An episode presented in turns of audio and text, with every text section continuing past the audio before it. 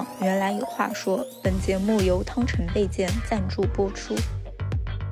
Hello，大家好，我是会说笑的菜菜。然后今天我们要聊一期关于健康的一个主题的播客。然后今天请到了两位我觉得很好的朋友，也是我们的脱口秀演员。首先让他们做个自我介绍吧。嗯，Hello，大家好，我是会说笑的签约演员小蝶。好好好，大家好，我叫董不归啊，我也是一个会说笑的好朋友，我是一个脱口秀演员啊，叫董不归。都是两位非常好的脱口秀女演员，因为这期要聊很多关于健康的话题，我觉得男脱口秀演员都不咋健康，所以我们没有喊男脱口秀演员，都是找的女生脱口秀演员来聊这个问题。然后，嗯，想跟大家先聊第一个问题，大家觉得在喜剧行业工作的话，你们的生活规律吗？嗯，我的生活是非常不规律的。就是我们一般呃演出时间结束都是在晚上十点左右嘛，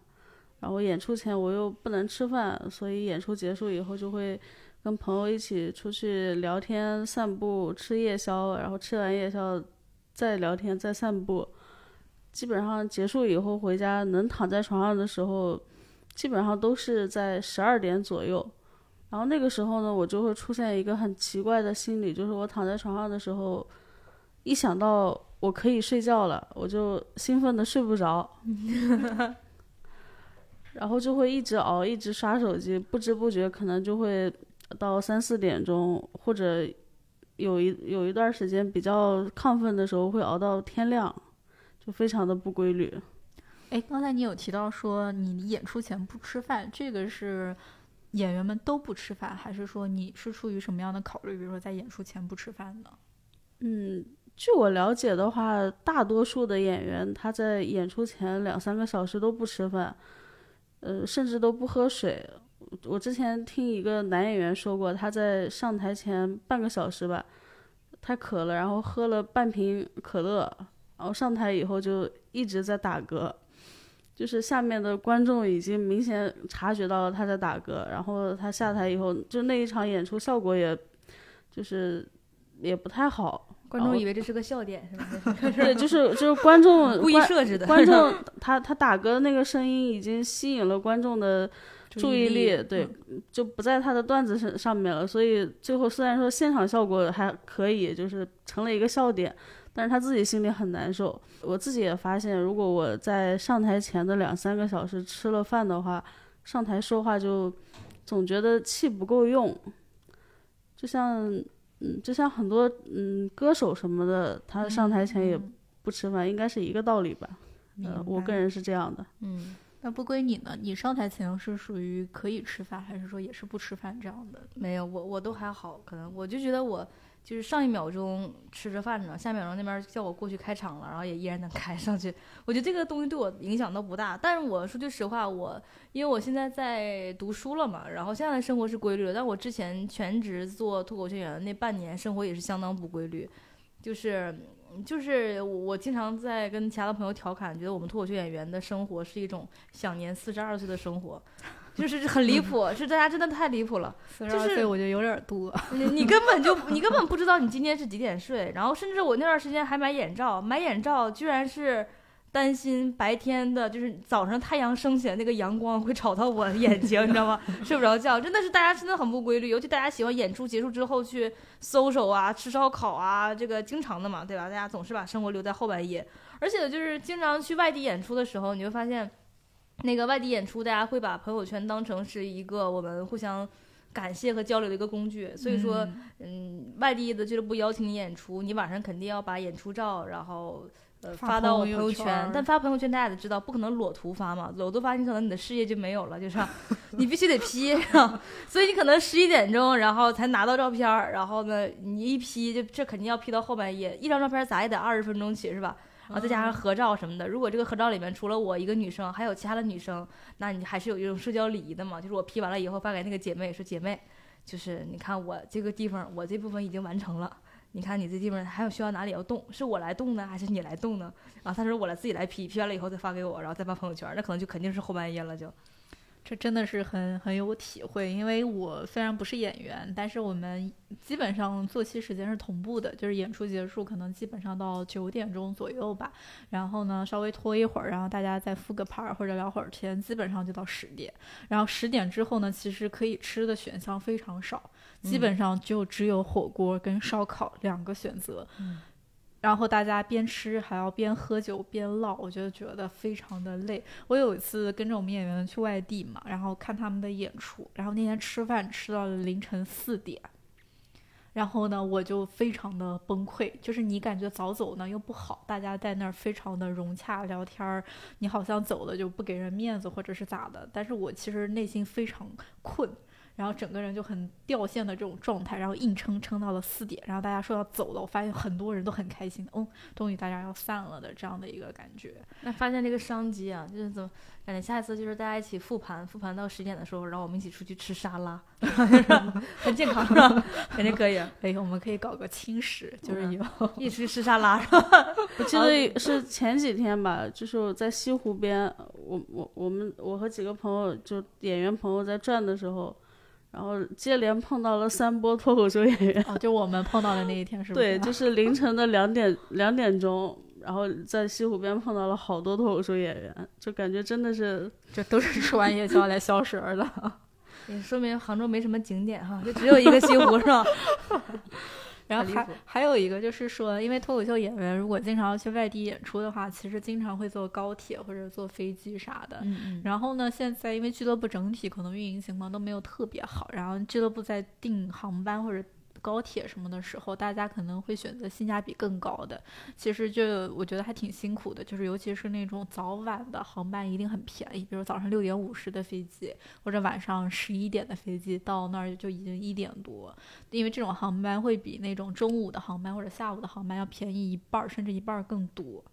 然后呢，但是对于演员来说，我觉得就很辛苦，就是你，嗯、要去特别早起，那种三四点就出发的，或者我感觉应该就不会睡了，因为你就六点起飞，那你提前两个小时值机，然后你去机场，机场一般离市区又很远，很远咋都得准备一个多小时的车程是吧？嗯，那感觉就是一两点钟就要出发呀。就是我看他们六点五十的飞机，基本上可能五点出五点之前出发，因为到机场最多可能也就四十来分钟，一个小时打车已经是非常远的这样的距离了。然后就不会说我会睡很熟或者是怎么，因为就算睡也睡不好，因为你怕赶不上飞机耽误演出啥的。所以我觉得做喜剧这一行的这种差旅奔波还挺累的。有的时候大家坐高铁，可能现在江浙沪还好，基本上两三个小时就一定能差不多。那如果说有的远的，我看他们坐高铁要坐六个小时、七个小时，最长的一个演员，上次因为台风天飞机不起飞，Chris 从广州坐飞机坐到了成呃坐坐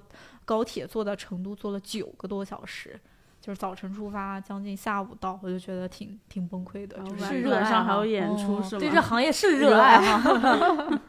因为我确实觉得，就是脱口秀演员是没有白天的，因为有的时候，比如说要约演出或者有什么样的，比如商务活动，可能需要找演员，白天就是基本上到下午一点之前吧，你是很难找得到脱口秀演员的，就能回你的基本上就是有正常工作的，需要九点儿上班的那种，其他的演员基本上都是到下午一两点，然后。开头就是不好意思，不好意思，刚睡醒，刚看到微信，基本上都是这样的一个回复吧。然后就是半夜那种，确实经常会看到演员发各种 emo 的朋友圈，演出效果不好呀，或者对前途很迷茫呀，或者是嗯，我下个月空哪些哪些天演出，大家可以约我。我就经常刷到这一类的朋友圈，就觉得，哎，确实喜剧行业工作特别难。那大家其实，在遇到那种压力特别大，或者是特别不健康、规律的时候，你们会会到什么样的地步，或者身体会出现什么样的那种对抗不适？嗯，就嗯，今年上半年有一段时间，我都是就很莫名其妙，到早上七八点钟还是醒着的，然后就是不睡，一到七八点都醒就一直醒着，是吗？对，就可能是一一两点躺到床上，然后七八点钟还是醒着的，特别清醒。然后那个时候有朋友那种朝九晚五上班的朋友给我发消息嘛，然后一般我都是下午回，但是那几天我都是他们一给我发我就回，他们第一反应是说，哎，你今天醒的还挺早的，我说有没有一种可能是我睡得太晚？然后那段时间就很明显的心跳特别快，就躺在床上就能听到自己的心在一直一一直在跳，特别重。然后有时候我就开始数自己的心跳，就数一下哦，一分钟大概会跳几下。然后数着数着发现漏了一拍，然后就心情就特别紧张，我就开始去浏览器，然后就搜一些，或者是小红书啊什么，就开始搜一些关于猝死的一些帖子，然后就会有一些回答说，比如说什么搜索榜，我当时排名靠前的一些都是什么猝死前有哪些前兆，啊，怎么来救自己。然后死了以后埋在哪儿？就这种，就这种问题。然后，呃，就整个人越搜越焦虑吧，然后越焦虑越睡不着。然后第二天起来以后，基本上都是下午，然后手脚就会有一些发麻。嗯嗯。呃，也是比较符合那个猝死前的症状。那我问一下，猝死前还有什么症状？大家评估一下自己有没有这种症状。我我感觉有十个熬夜的人，应该九个都有一些症状，就是什么。猝死前什么手手脚发麻，还有什么眼前发黑啊，喘不上气，然后没有力气啊什么的，还有说什么牙疼之类的。嗯，然后那个 水肿呢也是很难受，就是可能第二天起醒来的时候想看一眼手机，但是手有点又又麻又肿，就根本握握不起来手机，就是最严重的那几天，反正还是挺吓人的。那感觉好像确实是有点。有点危险了，感觉听起来哈，听起来是有点危险的。那你后来有做什么样的调整吗？就是说，可能让自己在那段时间内得到一些缓和。嗯，有做过一些，就是试图去调整作息的一些方法，但是好像没什么用。就是比如说，你今天七八点钟还是没有睡着，那你就不要睡，你就把这个白天一直熬过去，等到晚上。在九点钟、十点钟准时睡觉，但是我发现这个在喜剧行业不是很适用，因为晚上七点钟还有演出，我熬了一个白天去演出，整个人都是飘的。然后回家以后，确实我九点多回家就已经睡着了，但是有一个问题就是醒的特别早。就三四点钟又醒了，然后起来开始又翻这些评论，开始翻评论，开始生气是吧？我就在想，我昨天演出的时候我状态不好，看看观众怎么评论，然后就去翻评论。观众就说：“哎，今天这个演员有点不在状态。”就各种各种自搜自搜嘛，去各种平台搜自己，然后搜着搜着，然后天就亮了，然后就会又又会有那种朝九晚五上班的朋友给我发消息，我又回了。就一个死死循环，闭环了是吧？逻辑闭环了，这是。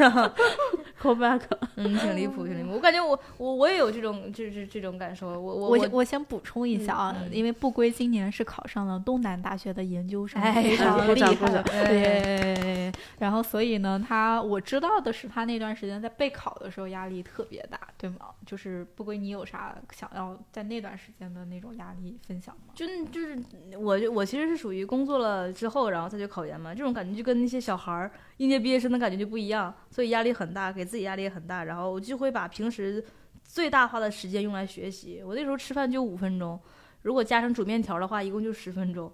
嗯，所以说就是那段时间就我离谱到什么程度？我为了省时间哈，我知道人是不能不吃蔬菜的。然后呢，我又没有那个时间就去管理那些新鲜蔬菜，我就会买那种成袋的那种脱水蔬菜，然后有时候煮面条的时候抓一把，然后扔在里面，然后打两个鸡蛋或者随便扔点什么什么肥牛卷、肉什么的，然后这就是我的一顿饭。就那个时候就是活得很糙，然后导致那个时候一方面饮食不规、饮食不好嘛，再加上那个精神压力很大，所以导致那段时间我免疫力特别差。我那段时间就有一种就是。我不知道大家有没有那种体会，就是随时随地我都很有可能生病，但是我知道我现在还没有生病，但我知道现在我也不健康，嗯，就是下一刻我就感觉我可能生病，我现在在这个夹缝当中生存，我就保持这个状态，保持了大概三个月左右，就就那段时间我真的是觉得就是随便来个什么都能击垮我，尤其是我刚开始考研前那段时间，他们他们疫情放开了，然后那段时间大家都人心惶惶，我当时就觉得我自己肯定完了。就是我这个这个这个精神状态，放开是指报考的人多是吗？不是，就是我刚好考研的前段那段时间，就是十二月初的时候，国家刚赶上疫情放开，嗯，就是我们所有的隔离全都没有了，然后呢，大家也不戴口罩了，什么什么的那个状态，就疯狂感染的那第一波。然然后当时就感叹，我想这肯定，我肯定是不行。那段时间特别离谱，就是我当时阳台，我在考前的前两天，我阳台来了一只流浪猫，就是半夜忽然间我窗口有一只猫趴在我旁边那个窗台上对我叫。我其实特别喜欢猫，我很想收养它，但是我就怕那个猫会把病毒传染给我，我当时吓死了，你知道？大冬天的时候，连那个猫都没敢收养。那段时间我真的太虚了，那段时间是我免疫力最差的时候。然后我经常我住的那个小区，它是一个回迁房那种小区，呃，那个小区一半儿吧，至少都是老年人，然后老年人走的又很多，就是基本上我住那个地方每周至少有一场吧，就是丧事儿，然后就在我窗户底下办。我所以说，就是我经常去看这些人办丧事儿这种感觉，我就感觉有很多人就是年纪大的老年人，他其实是喜丧了嘛，嗯，家人不会怎么样的，我就会觉得他们的看他们的脸上那种精神抖擞的样子。比我要健康多了，是吧？我感觉他们比我要健康多。然后有的时候我看着他们那个饭啊，有的时候做的很隆重，他们可能那个饭要做一天，然后只为晚上的一顿。有的时候我看着他们吃那些饭，我就想想自己吃那个脱水蔬菜，自己煮了个面条，我就跟我妈在商量，我说妈，我要不然我去楼下吃一顿，戴个鸭舌帽去吃个席。对呀，然后默默无闻的，也不会有人发现我的，是吧？我就说是他们家远房亲戚，如果有人问起来，那段时间特别惨。然后前两天我就是考完了之后，我就是开始变成一个全职脱口秀演员了嘛。我就发现，还不如我之前的那个状态呢。就像小蝶说的，就那种特别可怕。然后我那段时间真的是，我真的去医院检查身体了。你你考研那段时间一天能睡多久呀？嗯，五个小时左右。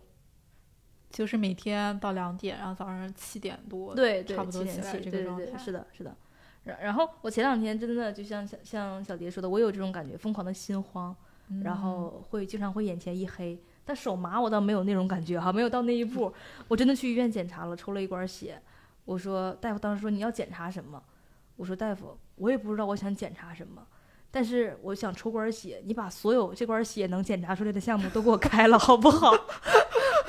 我说我要猝死了。然后呢，就他把所有那些都给我开了，包括糖尿病什么的，我都觉得自己是不是喝奶茶喝了多了什么的，全都查了一遍。然后呢，后来那个大夫又给我把心电图接到最高级的那个什么超声心动图，二十四小时监测啥的，我都做了一遍，还好没有啥问题。好在知道花了多少钱？这一套一千多，我都吓死了。就光查血这一套花了一千，加上那个什么超声心动图啥，反正一堆一共，反正得有个小一千。嗯，哎呦，真的很怕死，真的很怕死。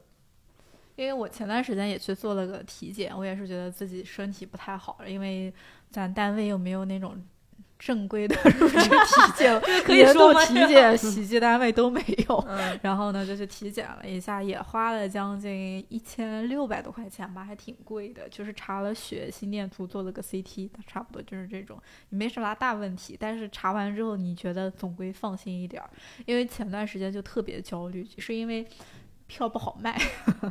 因为脱口秀俱乐部现在运营感觉都还挺难的，然后就特别焦虑，怎么样能让俱乐部生存的更好一点，能够哪怕多挣一点或者不亏钱吧，这样子能让俱乐部能够长久一点，然后很焦虑，我每天就睡不着觉。就是睡着的话，我每天只能睡三，就是一次性我只能睡三个小时，超过三个小时我就不行，我就会醒。醒了之后你又睡不着，然后你就会玩会儿手机，刷会儿视频，刷评论，开始刷。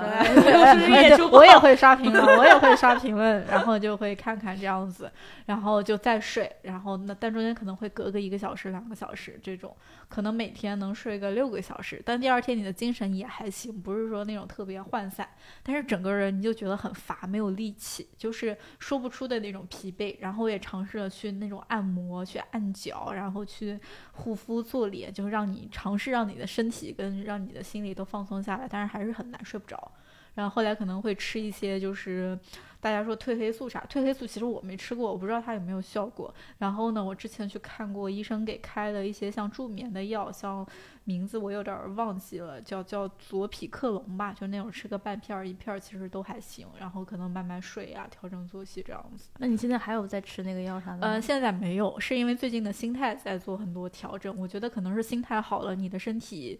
嗯，状况我觉得可能也会好很多。然后之前上上周吧，是单立人艾 c 过来，我俩聊了一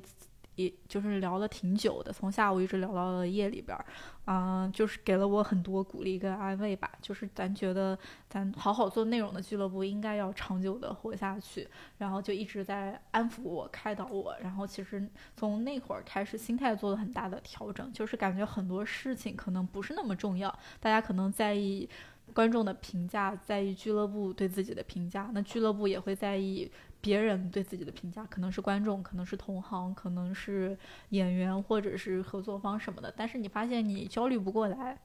然后包括说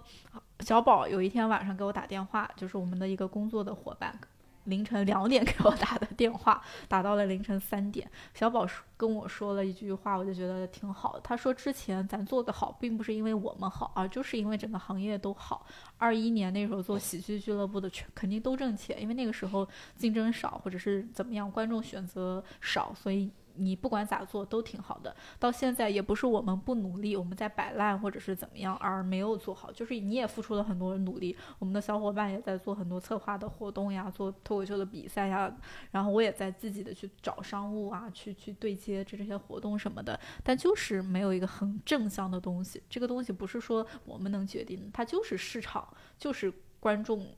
所有的大环境的东西决定的，所以从那段时间之后吧，我的心态我觉得稍微好一些，然后你的作息、你的整体的这种精神健康就会好很多。嗯，大概就是这样的一个。想的少了就能睡着了，自然而然就能睡着了嘛。对对，我觉得大家睡不好，就是因为思虑的东西太多。是的，但是你这东西你要从根源上解决嘛，对吧？不是说你的家长劝劝劝你说，哎，别想那么多；身边的朋友劝劝你说，别别别多想，你不可能做，嗯嗯你做不到的是吧？很难做得到。哎，这个我觉得还挺好玩的。我上回去上海体检的时候见了陈泽，陈泽是我们的一个脱口秀演员，然后他每天就是每个月的演出也没有非常饱和吧，反正就是普通。陈泽，陈泽，你礼貌吗？陈泽是吧？哦，我我只我是说他的演出的数量没有那么嗯多，因为现在脱口秀演员太多了，所以大家整体的这个演出量，我觉得其实都有在减少的。然后俱乐部其实也没有在新开演出，反而可能很多俱乐部陆续在减少拼盘的演出的频次。那现在明显是演员大于脱口秀的演出的需求程度的这个状况，我觉得，我个人觉得。然后，嗯，我见了陈泽，他的心态就特别好，我当时就特别羡慕。我问他，你是怎么样做到心态特别好的？然后他就跟我说：“你只要让自己忙起来，不去想那些乱七八糟的就行。”他干啥呢？他就是学了三门东西，他学呃一直在学习那个巴西柔术，然后游泳，然后最近在学小号。他就是每一天就是把这几项都排满，然后剩余的时间就去讲开放麦、去演出这样子，你就没有时间跟心思再去想别的东西，那些让你焦虑的东西。他也没有说我要买房、我要结婚、我要生小孩，就没有，他没有任何那种物质上面的那种很强的欲望，所以他的生活就非常的轻松。他其实挣的没有很多，但是肯定比一个普通人，我觉得性价比。就是脱口秀演员是一个性价比比较高的一个工作的类型，然后你就觉得看他的状态就非常的轻松，我就觉得幸福指数嘛，对吧？对你对于一个幸福的定义，其实是看你它的下限是多少。我现在我现在有很明显的这种感觉，因为我开学才刚两两周嘛，嗯嗯我我其实有很长时间没有没有上开，就上过一次开放麦什么的。我这段时间大部分时间还在忙学业，然后我导师就给我丢了一本哲学巨著。我这两周大半个月的时间就在啃这本书，我就发嗯现我变得单纯了，变得很纯粹了。我每天早上醒来就是那个就开始接着啃这本书，然后晚上回去以后，然后图书馆闭馆再回去。然后我现在睡得特别好，就没有想，就像比如我我演出排不满呀，我下个月或者我大下个月，比如说我现在演出排到，对，比如说我排到什么十一月份，那我十二月份到时候会不会有人来找我呢？你不焦虑这些事情，自然而然睡得就特别好了。我现在甚至不用一些助眠的东西，十一点躺躺床上五五分钟之内就能睡着，然后早上七点起来，现在就过这种相当规律的生活。我觉得这种就佛家那种说的，就是那种贪嗔痴慢疑，就是你抛弃这些你特别就是要去羁绊你的这种东西的时候，我觉得你的心态、你的整体的东西就会就会变好很多。因为你做到那个份儿上了，你再努力，你也没有办法再怎么努力了。你到了那种程度了就，你所以说改你改变不了，那你就对，就是你又不是那种摆烂的心态，就是我就怎么样，我就不努力，我就等死，或者说怎么样。其实你一直在做努力，只是说你达不到那样的结果，我觉得那就放平和，就改变自己，对吧？就改变自己是吧？对对对，就是不重要。这句话给 IC，因为他一直在跟我说不重要。当你觉得什么都不重要的时候，那是你心态或者是承受能力非常好的那种阶段。你让我想起来，我记得小时候咱们经常，我记得小时候有道题，不知道你没有遇到过，就是说一个鸡蛋，然后呢还有咖啡，然后还有一个是什么？然后老师说，如果让你变成一个，你会你想成为哪一个？然后那个时候，我们所有人就是反正还有个东西是更脆弱的，可能是玻璃啊什么这种东西。然后大家都选择鸡蛋，因为鸡蛋在水里面煮了以后，它由原本的脆弱变得更加强大了，所以大家觉得，哎呀，我一定要受了魔力，我们都所有人都要成为鸡蛋。但是当时我们班有一个男生，他说了一句话让我很震惊，他说他要成为那个咖啡，咖啡他觉得就是咖啡虽然被别人改变了，但但他这个时候他也改变了他周围的环境。好哲学，这所以我聊的好有深度。我但是我虽然现在这个这其实是一个非常火的一个网络段子了，现在都已经。但是当时那个小孩儿他才七八岁，他能说出这个话，我当时就很震惊。嗯，啊，他现在在那个我们那个冰雪大世界的门口检票，没有什么出息。但但人可能生活幸福指数很高，但是活得很通透，是吧？但是活得很通透，指数很高。是的，很很通透，很棒。哎，那刚才我们聊了很多不健康的这些程度，那大家其实。听下来都应该想去试图改变这种不健康的情况，大家都做过什么样的努力，或者是做过什么样的调整呢？嗯，我是吃过那个褪黑素的，嗯，我当时有效果吗？买了一罐那个汤臣倍健的褪黑素，大概好像是四五十块钱吧，呃，我觉得是有一些效果的，就是因为它的作用就是，但是我觉得不能吃完以后就开始刷手机。就是要吃完以后，差不多半个小时左右吧，让自己的心情平静下来，然后这个时候就把周围的光线也调亮，呃，不是调暗，调暗，然后自然而然的就会想睡觉。但是这个时候，就是我第一次吃的时候，我就特别有仪式感，我就那样做的，然后还喝了温水啊什么的，就躺在床上也不想别的。但第二天我就又开始刷手机，刷着刷着我就发现。就是那那种困意来的时候，我没有抓住，就是吃了褪黑素以后，曾经有一份困意摆在你面前，你没有珍惜。对，我就感觉他来的时候我没有抓住，我顶着困意，我就心里想，我把这个小红书给看完，我把这篇知乎的什么，把这个评论看完，这个观众为什么到底说？那然后那个困意过去了，过去了，好像。我就再也睡不着了，然后第三天我就想我做一个对照实验，第第三天我就又就是恢恢复到第一天的状态，然后发现哦那种困意又来了，我又能睡着了，我感觉我 就是我我就感觉我掌握了褪黑素的核心秘诀，就是我怎么能让自己就是吃完褪黑素以后睡着，然后我也把这个方法呢就是跟我的朋友说了，他们。也按我的做，因为有很多人会觉得褪吃了褪黑素以后，不管怎么样你就都能睡着。然后，我跟他们说了要嗯保持什么这些心情比较平静啊，什么光线比较暗啊什么的。然后大家试了以后都觉得还挺好的，这是我做过的一个小尝试。然后还有一个就是在睡前放自己比较熟悉的电视剧当背景音，然后设置一个什么半小时啊一小时自动关。这个就是电视剧的台词是吗？就是它正常就是把它嗯，就是设置到那个音频模式嘛，就在耳朵旁边放一些比较熟悉的片段，比如什么《甄嬛传》《武林外传》什么的，哦，还有什么《红楼梦》啊什么的，就是最好是一些这个剧里面不要有什么突然的大起大落，就是你挑一集没有大起大落的。那《甄嬛传》也太离谱了吧？每每天放吗？呃，之前基本上每天晚上睡前的一个仪式就是。我觉得我今天两点钟要睡，我一点半我就开始放，因为那些词我都很熟了。小蝶上一秒钟刚刚睡着，下一秒钟一丈红，是吧？现在 现在 现在能复述两句吗？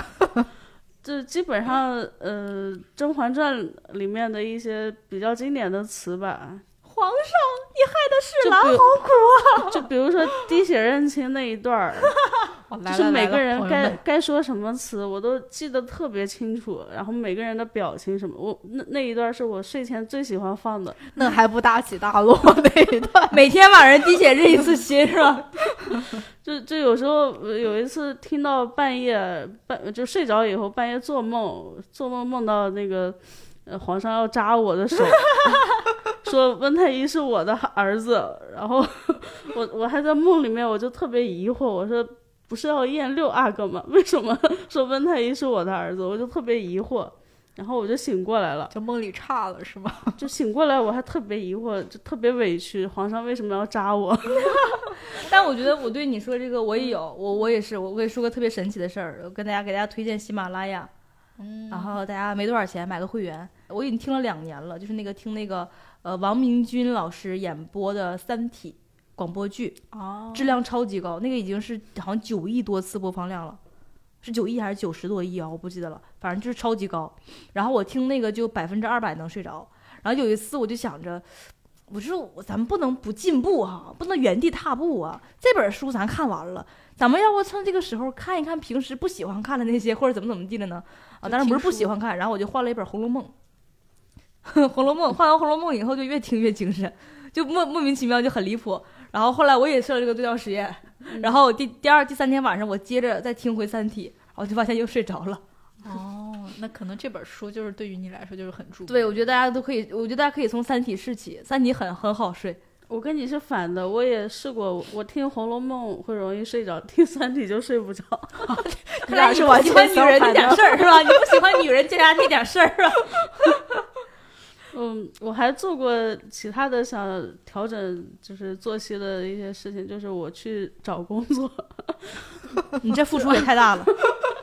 就是脱口秀不稳定，找一份朝九晚五的工作是吗？对我为了睡觉是我就想着老师，你过来为什么面应聘？我是为了睡觉来的，我就想着我找一份那种就是朝九晚五双休的工作，其实跟脱口秀的演出正好是错开的嘛。嗯就是我下班以后，我可以去跑开放班，然后周末我可以去跑商演，这样就是很完美，咬合的非常好。然后我就去应聘一些工作，就是什么，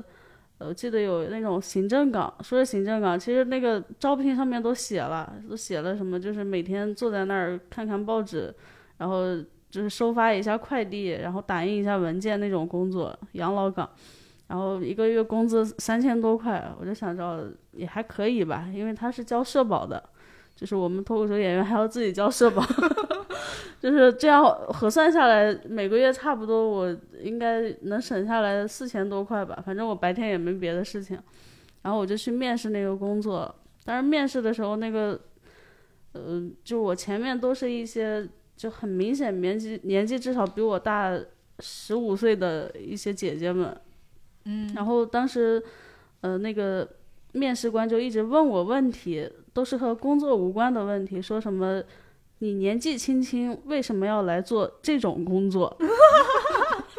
这种工进去之前，在候场的时候，小蝶想着一看呢，我稳赢啊这把是吧？看这些面试者，对我觉得那些面试的，就是他们，我我偷偷瞅了一下，他们填的都是一些什么中专啊、什么初中、高中学历。嗯，我觉得我我填一个本科上去，我真是吓死面试官。会不会给人压力太大是吧？结果他就发现输在了学历上，学历太高没被录取。他就他就是那种那种语气。啊，你一个好好的大学毕业生，你为什么要来做做这种工作？为了晚上能睡好觉，他说你没有别的更高的追求吗？你是他 PUA 你，你是本地人吗？你有孩子吗？然后我这几个问题我都给我问懵了，然后我就都如实回答。然后他说哦，那这份工作不适合你。我说是我不我我不够，就是说我不符合要求，是我够不上你们的要求嘛？我当时我都怀疑自己了，我说我怎么死做喜剧做了一年多以后，我连外三千面世界，外面世界已经变化这么大了吗？都我已经连三千多块钱的工作都已经找不到了吗？然后人家人家说什么哦，你跟我们的岗位不是很匹配。我当时回去以后，我我还有一点点低落，因为最后好像我听说最后是找了一个呃家里面带了俩娃的那种一个，就是当了好多年家庭主妇的一个姐姐吧。我就发现我好像从这些角度来看，我确实配不上这份工作。对他更会忍气吞声一些，你不太行是吧？嗯，我觉得可能是有的工作类型，他可能看重的就是稳定性，比如说有家庭有小孩的，他其实可能就是找一份工作而已。但是如果说对于年轻人来说，可能有了更好的工作想法或者啥，你可以随时走，因为这份三千或者四千左右的工作，对于年轻人来说是一个。不是一个非常长久或者好的选择。所以对于这一类的，可能人就想要的就是一个已婚已育的一个没有什么高追求的。到时候在招聘那个里面写三十五岁以上。对，我就打算原来那些下一次程序，原来找的时候那些程序员退休了以后都来这儿了呀，是吧？下次找的时候，我就尽量往那个方向填看一下。太离谱了，太离谱了。这个是你的一些仪式感，或者一些为了健康生活做的努力，不归你做过啥努力吗？我我我我觉得我现在，我我很呼吁大家可以找个室友。你找个室友以后，你睡得太好了，真的朋友们，尤其是你的室友就很健康的那种、很养生的这种作息。然后呢，你们之间又处在一个不是很熟的状态，然后这个时候你晚上只要他睡着或者他躺在床上，你就会一每每每发出一点声音，你都会心里面就会愧疚一下。然后呢，结果你愧疚多了以后，他再一翻身，然后一愤怒，然后你整个人就会会因为伦理而睡着，就是上床就睡着，是吧？就道德的枷锁，对道德的枷锁，大家可以给自己带个道德的枷锁，找个室友。我觉得这是，反正现在我睡觉特别容易。然后为健康做了努力，我我曾经前两天有段时间，我想着我把这个运动，咱们就把这东西捡回来嘛。然后我就准备给自己安排一个空腹有氧，因为前一天我刷了朱一龙的那个什么小红书，他说，哎呀，他暴瘦啊。一下暴瘦了三四斤，你知道吗？就是做一次两次的运动，暴瘦三四斤。然后说早上以后先周一杯黑咖啡，然后周完黑咖啡之后，开始就去爬楼梯，然后让怎么怎么爬。我头天晚上都搜好了姿势啥的，怎么不伤腰、不伤膝盖啊，我都准备好了，腰包啥都准备好了。然后第二天早上起来以后，我噌就跳起来就去爬有氧，我连续爬了五十节楼梯，啥也没吃，就喝了杯咖啡。然后结果爬的时候一点没有感觉，一口气爬，爬完了以后坐电梯下来的时候，整个人就是趴在那个电梯里面，给电梯里另外的一个一哥们儿和一个姐们儿吓坏了，是吧？他们两个看我在那个电梯门口坐着，然后也站不起来，我当时两眼一黑，就是完全不知道自己在哪儿。然后呢，那那次运动完之后，好不容易降了那点儿那点儿那个那点儿糖，然后回去以后猛周了一瓶口服葡萄糖，然后又回来了，然后还还外加两片速效救心丸，那是我这辈子第一次吃速效救心丸。就是运动之后发现，想为了想健康，但是发现更不更不健康了，还不如之前呢，是吧？你当时爬五五十层吗？是，对，是你住的那那一栋有那么高吗？就是二十多层，来回爬两遍，两到三遍左右。就是你爬上去，电梯下来，电梯下来，对对对，再爬上去，哇，这好鬼畜！啊，我也我也很鬼畜，很鬼畜。但是我觉得就得找到自己适合或者喜欢能坚持的运动，因为我也尝试过爬楼梯，我不行，我就不太喜欢。我觉得只要运动我就不喜欢，我 我觉得我也不。喜欢，但是比如说我要打羽毛球啥，我就挺喜欢的。我前段时间也是为了这个想去做点运动，我就尝试了一些运动，比如瑜伽，我就发现我的天，瑜伽对我来说出汗太多了，但是就是很难受，就是很多姿势你做不到不。是你也太虚了，瑜伽就能出很多汗吗？哦，我觉得我瑜伽比我出羽毛球出汗都要多，它有很多那种就是可能压你的肢体啊什么的东西，我不知道是心理作用还是啥，我就觉得特别累，特别热，然后就再也没有去过第二次。我觉得我不适合这项运动。那你这么一说，我想起来，我是有自己喜欢的运动的。我就嗯前两天，我从我们我们我们这我们今年的研究生都住在校外嘛，啊，离校外也给我们包了几栋楼。然后我每天晚上回去的路上，有一天晚上，我都从图书馆回去，我就发现我右手边有一个篮球场。那篮球场很大，然后灯光打得很亮，你很难不注意它。然后直到有一天晚上，我看到那个操场上大概有二十多个肌肉男，然后呢，那些肌肉男你也知道，就穿个那种就是很松松垮垮的背心儿嘛，哎，我们不知道。真的就这样，然后就是就是穿一半露一半，基本上就跟没穿一样。那个背心太松了，你知道吗？我感觉可能就在网上故意买那种松背心儿啊，真的一个个肌肉都特别大。就那一刻，我就觉得我对于篮球是有点兴趣的，在里面，然后真的，我就觉得我我喜欢，我太喜欢了。那里边一个细狗都没有，你知道吗？全是大帅哥，然后都很很很健壮的。但是，嗯，我就那一刻我就觉得我我觉得我可以试试篮球。可以的，我觉得只要让心情变好，反正运动不心情都太好了，心情太好了，是吧？我我之前也试过，呃，就是持续的去骑车，就是每天，呃，就是有工作的时候那会儿，就上下班基本上有九公里左右嘛，我每天都骑车上下班，然后下班以后有时候觉得精力还特别旺盛，就特别喜欢骑车，然后我就一直骑啊骑骑啊骑，后来我我就通过骑车，我就发现杭州还不是美食荒漠。就是我每次骑车路过一些什么小的夜市、小摊儿什么的，我就会去看一下，然后看一下，然后就吃一会儿东西。有没有可能是因为饿了，运动了饿了？对，杭州不是美食荒漠，杭州也有一些很好吃的东北麻辣烫、长沙的臭豆腐，还有就是 肯定有很多的，有很就多我骑车的目的是想让自己就是减肥啊什么，白天累一点，晚上睡得好一点。结果就是，就一到晚上骑车就会真真的会发现很多夜市，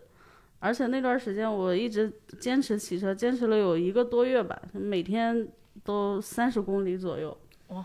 那真的是骑很远了，对，嗯就是上下班二十公里，然后自己又额外的骑十公里。上下班二十公里，对，就是住的是有多远？住的，就是在萧山到滨江嘛，就是单程九公里这样。嗯嗯，然后后来那一个月，我我反而胖了五斤。因为每天都要骑车路过夜市啥的。对，而且那段时间我是能感觉到自己的，但是我能感觉到我的小腿变细了一些，嗯，就是上面的一些嗯、呃原来比较软的一些脂肪，就好像变硬了。嗯，但是总体来说，体重还是升了五斤吧。那好像是那好像是好的那个状态嘛，因为瘦肉本身就是比肥肉沉。嗯，对，那段时间虽然说体重变大了，但是我自己感觉好像从那以后我走路什么的，轻快了对吧？对比以前要没那么费劲儿了，也算是，呃，就是也算是好的尝试吧。那后来没坚持下来吗？没有没有坚持下来，后来后来车就给了我，后来失业了。哦，主要是因为失业了是吧？对，就是你也可以去讨薪啊，就是每天骑自行车站在楼下讨薪是吧？就是我有一个特别好的方式，就是我觉得带孩子，带孩子是一种非常让你能够提高睡眠、提高作息的一个方式。你什么时候偷偷有了孩子？呃，不是我，我我我有姐姐嘛，然后姐姐家的小朋友今年是现在应该是三岁半，因为是四月份的生日嘛，到嗯现在正好三岁半。然后我大概隔一段时间会去苏州，就是带他玩儿啊什么的。然后你会发现带孩子是一个非常非常消耗体体力的事情，他好像永远不困的，就是他可以永动玩机，对，而且他玩的东西又非常简单，就是小汽车或者就是那些积木，他永远基本上就只玩这两个，但是一样东西可以玩一天。哦，还有滑滑梯，就是这种。他从睁眼，比如说正常小朋友大概八点钟左右会起床，然后洗漱吃饭，然后就开始玩儿，然后到中午吃饭，然后睡一觉，可能午休大概一个半小时、两个小时左右，然后就开始玩儿，然后到晚上十点钟要睡觉吧，然后就可以一直玩。然后我每次特别疲惫的时候，我就会想去带他，因为我就会睡得特别好。七月份我跟我姐带他去漂流了一次，然后那天就是各种带他在水里玩，然后到了晚上七点，其实我我们都非常累了，然后硬是吃了个晚饭，然后哄他睡觉。然后那天晚上我跟我姐澡都没有洗，我俩就睡着了，睡到了早晨八点。他来喊我们起床，然后我们就赶紧洗漱啥的。那一天可能睡了将近有十一个小时吧，那是我可能这一年来说婴儿般的睡眠。对，婴儿般，那是我这一年来睡得最好的一次，就是完全不需要依托任何外界的这些因素，就是什么香薰啊，什么那种白噪音啊，或者是那种什么喝完酒酒精啊，什么不需要。你也是依托了噪音，小孩儿的这个孩子的噪音，白天的噪音影响了我晚上的睡眠，他会睡得可太好了。很喜欢哭啊什么的吗？呃，不会，因为他已经三岁多了，他已经过了那种说非常要哭的那种还是孩子把你们叫醒的。对，大半早上起来以后，像个老干部一样，然后给自己泡了一杯茶叶，然后过来以后说：“哎，太阳晒定了，太阳晒定了，怎么还不起来玩了，然后他就会 那种啥，就真的是非常亢奋。所以我觉得，如果大家的作息不好的话，其实可以考虑去带带孩子，不要带那种不能睡整觉，就带带那种三到五岁的孩子，我觉得就特别好。就月子中心是吧？？大家的下一个选择，因为要不然的话，谁会让你带孩子？让我们不能让大大街上就抢一个朋友的孩子，反正就是能带体验一把，我觉得真的是特别好的助眠的方式。但你感觉听你说下来以后，觉得孩子的作息才是最规律的，我都听困了。孩子好规律啊，真的是。这就这么一说，我突然想到一个，就是你刚刚说孩子会玩那种重复的东西嘛？对，非常重复，就汽车、滑滑梯、积木，对于我外甥来说就这三样东西。我发现这个确实呃会比较助眠，就是我我就是在睡之前玩一些不动脑子的小游戏，就比如说什么消消乐啊，还有什么切水果，锦上添花啊什么哦的，就是玩着玩着就会困了。就就是有一次我玩着玩着就，就是手机就砸脸上，就是就这种东西也特别会让人困。然后还想问问大家，就是大家从什么时候会开始关注自己的身体健康？然后呢，就是当你们关注身体健康的时候，你们就是做了哪些东西会让自己去更健康？嗯，我关注自己的身体健康是，呃，我妈不健康开始，就是我妈他们他们那边就是女的有一些，呃，祖传的一些遗传病，嗯呃，就是什么高血压、什么高血脂、糖尿病什么这种代谢类的综合症。然后，然后我我妈去医院检查，她血糖很高以后，我就开始想，我不会也遗传了这些东西吧？然后我就去医院检查，然后发现有一些早期的一些指标不太正常的，就亚健康的状态，我就开始比较关注自己健康，就从那个时候开始，就特别喜欢翻内科学的一些教科书啊什么的，然后自己就特别注意，嗯，然后就经常基本上每半年吧，我就会去医院检查一下自己的身体，会查一下各种指标，就是已经很轻车熟路了，到现在。呃，就到医院里以后，就直接挂那个什么内分泌科，然后就跟医生说我要查哪些东西，我上次的指标是多少多少，然后现在就自己已经是半个医生的那就种。最最近是什么症状，然后查哪些项目，就说的很清楚。然后有的时候甚至大夫给你多加了一个，你说大夫，哎，这个不用加，这个不用加，哎，还 加多了，加多了？就是就是去医院去多了以后，真的会有一种久病成医的感觉。啊，嗯就我有一次去医院以后，那个我我专门那几天，我觉得自己就是今年上半年，我觉得自己身体有点难受，我就去医院专门挂了一个一百五十块钱的专家号。有，我就想着，我这样的话，我能更注重自己的健康，就是一种仪式感。嗯就我知道挂十五和一百五的也差不多，我挂了个一百五的专家号，然后去了以后，然后医生就开始问我说，呃，你要你是最近什么症状？我就开始描述，然后描述的特别专业。然后当时那个医生还旁边带了两个研究生吧，好像是他的学生，然后描述着描述着，他就开始跟后面的两个研研究生说：“哦，快记一下，快记一下，他这个就是很典型的什么什么什么甲状腺炎，比课本上那个还要典型，赶紧记一下。”然后就我在心里想，你能不能在乎一下我的感受？然后后来又开始问我一些呃之前查的一些项目啊之类的，然后我一边说，他就一边跟他的学生在那儿说。听到没？这个就很典型啊，这个就很典型啊。来，你来记一下他这个，你来他好针对你啊，他怎么？好冒犯你啊！就我就感觉我那一天挂了一百五十块钱的专家号，就是给他们提供了一个样本，我就感觉自己像是一个他们的医学样本。但可以理解他那种喜悦，真的，就是就好像你在马路上你发现了一个笑点一样。我高低得写一个段子，虽然你这个很好笑，是吧？你 你这个有写段子吗？我最近打算写这个的，你看这一百五嗯没白花。买了一个段子，买了一个段子。然后后来呃，就查完以后，就发现自己我是有一些指标不正常，就是就是呃，也是跟听众们聊一下，就是如果发现自己呃平时容易水肿啊，或者代谢不太好，就可以去查一下那个甲状腺，因为现在的人生活压力比较大，最容易出问题的器官就是甲状腺，就是甲状腺如果说嗯甲亢啊，或者说甲减或者甲状腺炎，都会让身体比较出现一些慢性的水肿啊什么的，嗯呃，什么嗯乏力啊什么的，是很明显的。然后我当时就是去检查，就是甲状腺炎，但是这个呢也不会，就虽然说它嗯不能根治，就一旦产生以后它就不能根治，但是它可以控制。对还是可以通过吃甲状腺的激素呢来控制一下。嗯对嗯，然后这这就是，反正每每半年去医院检查的时候，基本上每次因为内分泌科都是要抽血嘛，就是空腹抽血，然后呃呃吃完葡萄糖再抽血那样就很复杂，然后基本上每次都要抽七八管的血，然后那个检查单，我记得有一次那个检查单有一米，放血疗法，你这就是放血疗法。展开以后就有一米，怎么还回去了呢？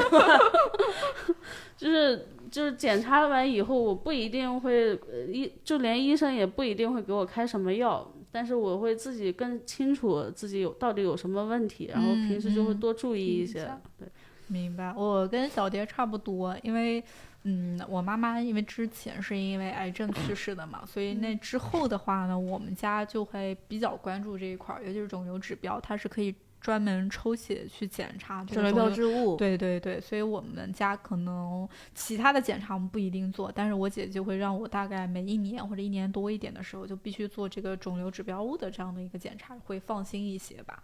然后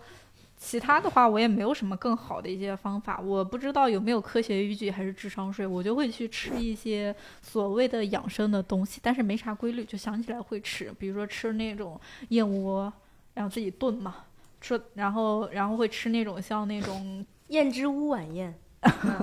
这个是之前小红给我送过一罐那个燕窝，然后他跟我说有效，这个对免疫力什么特别好，你得吃啥啥啥，然后就是开始炖，但是我感觉不出来有啥效果，因为可能没有你们说的那种参照物对比的这样的一些东西在，就没有。然后有的时候会吃那种什么桃胶呀。就是雪燕呀、酵藻米那种炖的东西，加上枸杞、银耳这些东西，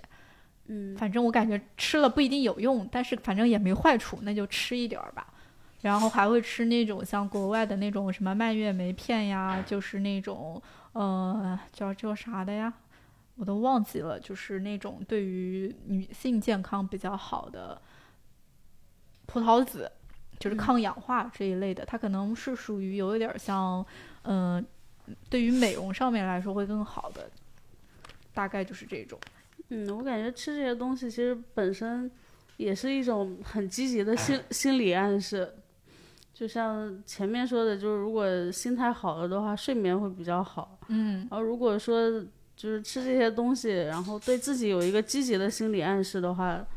呃，就就是也也是感觉也也是一种，就不管说这个东西有没有用，态度摆在那儿了态度是一摆在那里了种很好的事情，对，态度摆在那儿了。阿 Q，我我我我大二的时候刷了我这辈子人生当中的第一次夜，就是一宿不睡觉。我从小到大没有没有这种情况过，然后我大二的时候遇到过这种情况了，然后从那以后，我发现我开始心慌了，我就知道自己的身体不行了。从那开始，我就意识到自己要关注身体健康。然后，嗯，我我我前一份工作是在那个某医生，就是一个微信的一个互联网的一个大 V 嘛，对吧？我在那儿做，我在那儿做了以后，就发现，呃，原来我们日常生活当中很多都是其实有些生理有一些误区的，包括其实我现在开始就是阴天什么时候都要防晒，然后这个也是我们所有的那个员工只要在那儿工作过，大家都有的一个一个嗯常识，嗯就是就是防晒。白，嗯，阴天也会有 生病了吗？你看大家关注身体健康，就是阴阴天也会有有一些紫外紫外线依然很强烈，就是你就只要记得，只要你出门就涂好防晒就好了，除非晚上，其他一定要涂好防晒。这就是我开始感觉关注自己的，这个也算是皮肤健康嘛，对吧？关注自己的一些身体健康啥情况的，包括我现在，就是我前两天斥巨资 买了个美容仪，嗯，然后也也不是斥巨资了，四五千块钱，哦，那巨资巨资，然后 就是我当时，我就感觉所有的女生都会在发现自己眼角的第一个皱纹的那一刻开始，就是开始慌张，然后开始用各种各样的东西。就我知道，其实很多的化妆品它是不吸收的，包括你化妆品是很难维持你的这个状态的，所以我开始买美容仪，嗯然后美容仪每天坚持用。然后他们有人说美容仪是智商税嘛，说它可能有用，可能没用，但是我觉得宁可信其有。我就感觉对于美容仪现在有一种这样的盲目的心态，就是态度宁可信其有。摆在那儿了对，它只要不能让我的脸更耷了，我就愿意用，是吧？嗯，都现在都是这种心态。我觉得我吃那些东西也是这样的心态，没有坏处，但是可能会有好处，然后就得试。对呀、包括嗯之前还吃维生素 E，然后呢吃维 C，呃，然后那个什么，之前说有人就是什么，呃，如果你缺维生素 B，会有那个叫脂溢性皮炎，皮肤容易出油，然后呃人可能会容易困倦，因为咱们吃粗粮吃的比较少，对对对，吃粗粮吃的比较少，然后呢你就吃维生素 B，我觉得大家现在的养生方式就是那种朋克式养生，熬最晚的夜，敷最贵的面膜，然后护肤品用贼贵的，反正晚上又不早睡觉，然后呢。晚上要喝酒，然后里面再放点枸杞，就是那种朋克养生法，一边作死一边又要养生。我觉得大家现在都是这样的一种生每个人就是现在就是不喝，大家永远不喝水，然后一定要泡点什么东西去喝，对吧？嗯嗯嗯，泡点什么花茶呀？对泡点什么咖啡呀？反正就是喝，就是有味道的。我觉得最经典的就是那个薏米红小豆，对吧？啊，厨师的经典搭配，每个人都有湿气，那感觉就甭管你有没有什么问题，你肯定有湿气，你身体里都是所有人都身体里都有湿气，是吧？其实你刚刚说到那个喝酒什么泡枸杞，就我我发现有很多人他没有意识到，就是大家都会说抗糖抗糖，但有一些抗糖的人他不抗不抗拒酒，但其实酒才是真正的特别高糖的一种饮料。嗯，就是酒精它是很难呃代谢的，然后对身体也没有什么好处。但是有很多人，比如喝啤酒，一下能喝十二瓶，但是他喝可乐的时候就会觉得，有觉得负罪感喝点无糖的吧，是吧？对，就酒才是真正的高糖饮料。对我们这期也没有啥特别专业的可以给大家分享的，就聊聊我们自己的一些感受吧。反正我现在就是觉得说，第一，大家身体健康非常重要，然后大家可能要让自己的心态和身体都好起来吧。然后我第二个感受就是说，到了某一个岁数之后，你就会觉得每一种生活状态跟生活方式都很好，你不会说因为嗯容貌上的变老或者是一些东西而变得很焦虑。你开始就是觉得说每个阶段都有每个阶段特别好的一种状态，你能够接受，比如说二十岁的自己、三十岁的自己、四十岁的自己，甚至以后每个阶段的自己，这是我觉得女生非常重要的一点吧。可能对于男生来说也重要，但是好心态决定女人一生。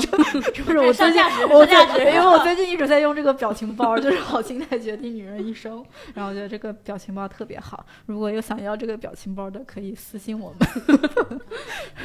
然后后来他们还有人给我回复一个这个幸福女人一朵花的那个表情包，也特别好笑。这一期我们就先聊到这儿。啊，感谢他是卑贱，感谢汤臣卑贱。隔壁儿空间里，你看到